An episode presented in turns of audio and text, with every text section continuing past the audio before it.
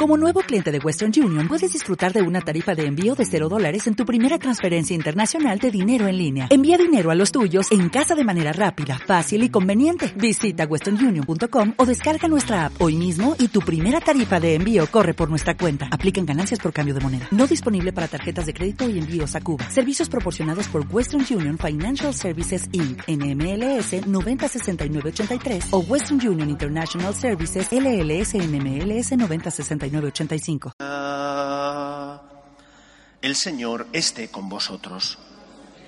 Lectura del Santo Evangelio según San Mateo. En aquel tiempo exclamó Jesús, Te doy gracias, Padre, Señor de cielo y tierra, porque has escondido estas cosas a los sabios y entendidos y se la has revelado a la gente sencilla. Sí, Padre, Así te ha parecido mejor. Todo me lo ha entregado mi Padre, y nadie conoce al Hijo más que el Padre, y nadie conoce al Padre sino el Hijo, y aquel a quien el Hijo se lo quiera revelar. Venid a mí todos los que estáis cansados y agobiados, y yo os aliviaré. Cargad con mi yugo y aprended de mí, que soy manso y humilde de corazón, y encontraréis vuestro descanso, porque mi yugo es llevadero y mi carga ligera. Palabra del Señor. Hace ya muchos años que el señor cardenal, entonces Rouco Varela, encomendó esta parroquia a manos de los franciscanos de María. Nosotros somos hijos de San Francisco, hijos de San Francisco porque hemos sentido la llamada de Dios a seguirle a él, imitando el camino de San Francisco de Asís. San Francisco de Asís vive a caballo entre el siglo XII y XIII. Es una persona que viene de una familia adinerada, como todos sabéis, su padre era comerciante de telas, y después de buscar la gloria y la felicidad, buscando títulos honoríficos, intentando ganar algún título mediante la guerra, se convierte y recibe esa llamada de Dios en esa pequeña ermita derruida, San Damián, donde Dios le dice, Francisco, Francisco, repara mi iglesia que como ves amenaza ruina. A lo largo de su vida, San Francisco intentó llevar a cabo esta misión, reparar la iglesia que amenazaba ruina. En un primer momento él no se da cuenta de a qué se refiere Dios y piensa que se refería a reparar la pequeña ermita de San Damián que estaba destruida. Y se pone manos a la obra, a restaurar de forma muy tosca y muy bruta esa pequeña ermita, con los materiales que allí tenía y con la compañía de algún que otro compañero que era catalogado de loco igual que él por los vecinos de Asís. San Francisco sigue recibiendo de Dios esa llamada. Francisco, repara mi iglesia, que como ves amenaza ruina. Y el hombre estaba desconcertado. Pero Señor, si ya la estoy reparando, ¿qué quieres de mí? Hasta que descubre que lo que el Señor quería no era la reparación física, arquitectónica de un templo, sino la reparación espiritual de la iglesia de su época. Y recibe San Francisco esa misión de reparar la iglesia y tres instrumentos con los que llevar a cabo esa misión.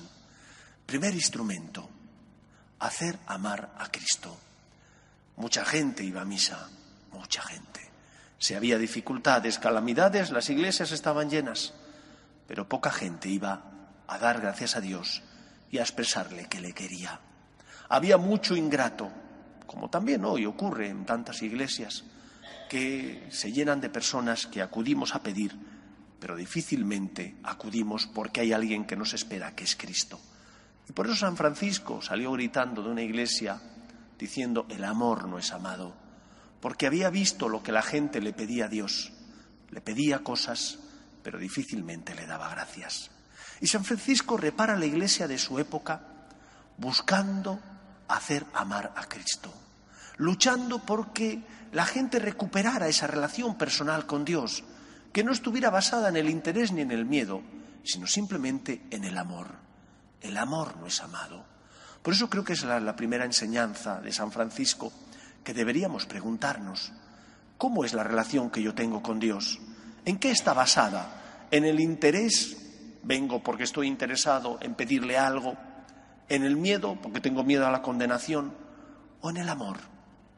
Cuando vengo a la iglesia, ¿vengo para no pecar los domingos? ¿O vengo porque hay alguien que me espera, que es Cristo, que se queda en la Eucaristía para hacerse el encontradizo? Primer instrumento que le sirvió a San Francisco para restaurar la iglesia de su época.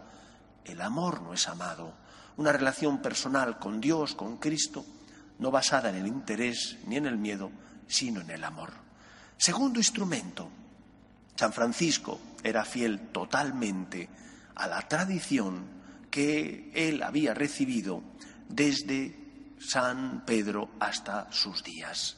San Francisco no se enfrenta denostando al papado y a los obispos, sino que al contrario se enfrenta a restaurar la Iglesia, cimentando ese amor a la Iglesia en la voluntad de Dios que elige a unas personas, independientemente de la santidad personal de ellas, para ser la voz de Cristo.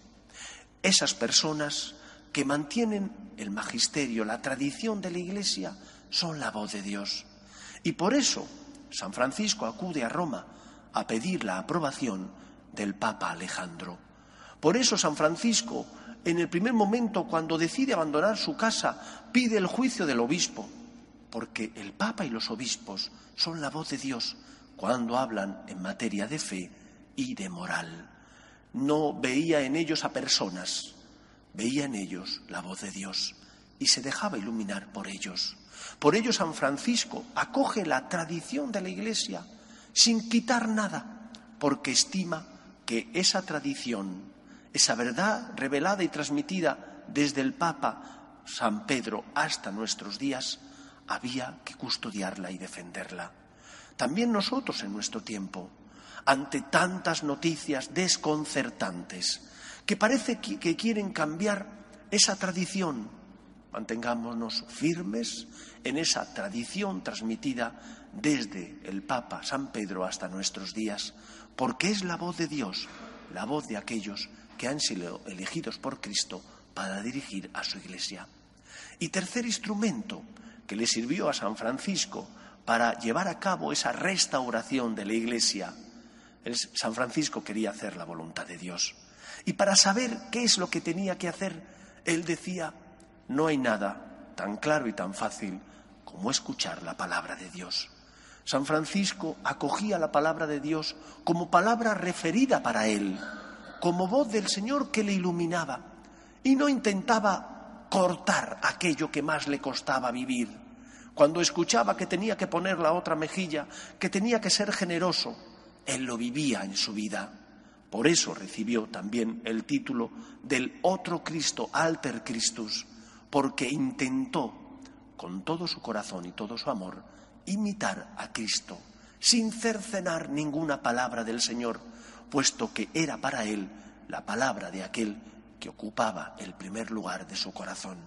Y dejándose guiar por las escrituras, vivió de forma pobre y humilde, sencilla, agradecida, viendo y dando gracias por los dones que Dios había dado a su vida. Queridos amigos, nuestra Iglesia, nuestra sociedad, también necesita restauradores. No necesita personas que destruyan, sino que construyan.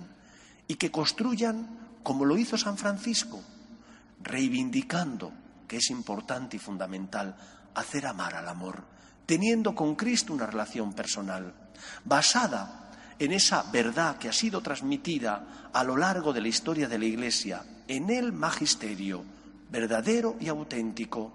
Y en tercer lugar, dejándonos guiar con la sencillez de las palabras del Evangelio por ese deseo, hacer siempre la voluntad de Dios sin cortar, como decía Santa Teresa, sin glosa. El Evangelio sin glosa es el que se vive tal cual lo escuchamos, sin edulcorantes, sin quitarle aquello que me parece difícil porque me exige mucho. Fíate del Señor, haz su voluntad, déjate guiar por Él que el Señor nos ayude a vivir como lo hizo San Francisco, intentando hacer amar al amor. Que el Señor nos ayude. Nos ponemos en pie.